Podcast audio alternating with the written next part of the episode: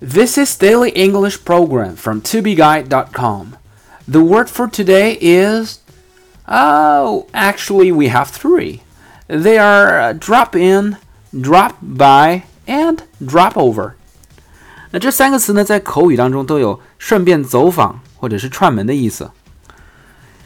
Why not drop in for a chat？何不顺便过来聊一聊？Why not drop in for a chat？I've got to drop by the shop to do some shopping. 我得顺便去商店买点东西。I've got to drop by the shop to do some shopping. Uh, so would you like to drop in and help me clean my house?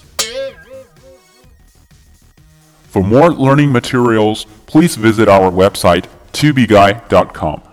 也可以关注我的微信公众号“二 B 英语”。 在那里，我每天都会更新 Daily English 的视频版本。